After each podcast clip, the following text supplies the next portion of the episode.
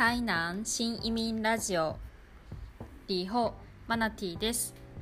この番組は台南新移民のマナティが持続可能な未来×台南をテーマに日々情報発信している番組です。台南でほどほどなスローライフを送りながら何かヒントを拾ったら皆さんと共有していきます。前回まで考えてきたプラスチックのことを含めリサイクルについて今一度熟考していきたいと思います。では本編へレッツゴー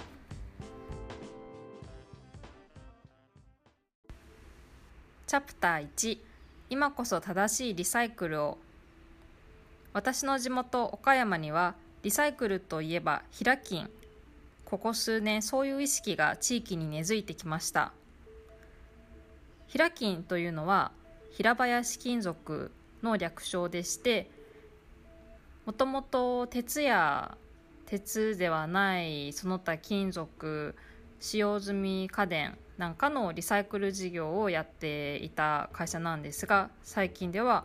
いや本当にいろんなものを回収してくれるエコビンという事業を始めています。この事業では家庭で出てくるいらなくなったものたちそういったものを回収してしかも持ち寄れば持ち寄るほどポイントになってポイントが貯まると生活用品やギフトカードと交換できちゃうそういう事業です。もともと岡山には違法回収業者というのがはびこっていたそうです。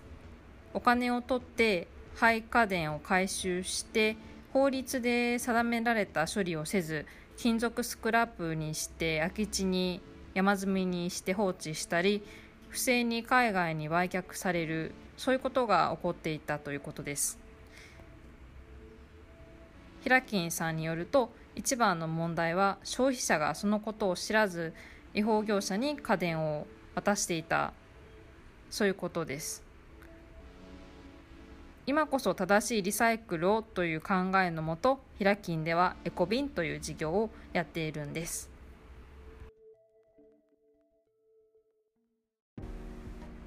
チャプター2エコビンの仕組み。利用者は車でエコビンの店舗へ乗り付けてリサイクルしたいものを持ち寄ります。店舗は友人でスタッフが丁寧に対応してくれますしほぼ一年中営業しているようです。ポイント制を導入していることで利用者のリピーターを増やしています。従来の汚くて暗いイメージがあった廃品回収のイメージを明るくポジティブなものへと作り変えていること。違法回収などの社会問題を考えさせる啓蒙活動でもあることから地域コミュニティづくり社会貢献活動部門で2016年度のグッドデザイン賞も受賞しています。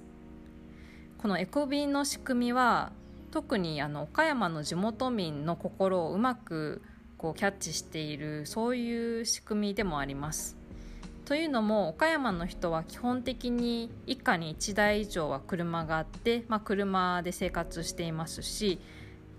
あとこうポイントっていうのに弱くってですね 結構あのポイントがついて何かあの金券なんかに変えられるってことになるともう結構必死であのリサイクル活動をすると思いますし実はうちの両親もこのエコビンをすごく活用しているリピーターの一人でもあります。まああの本当に平金すごくなったなっていう風にあにみんな岡山の人は思っていると思いますこういう会社が日本全国にどんどん出てくるといいんじゃないかなって思っています。ではまた次回。再会。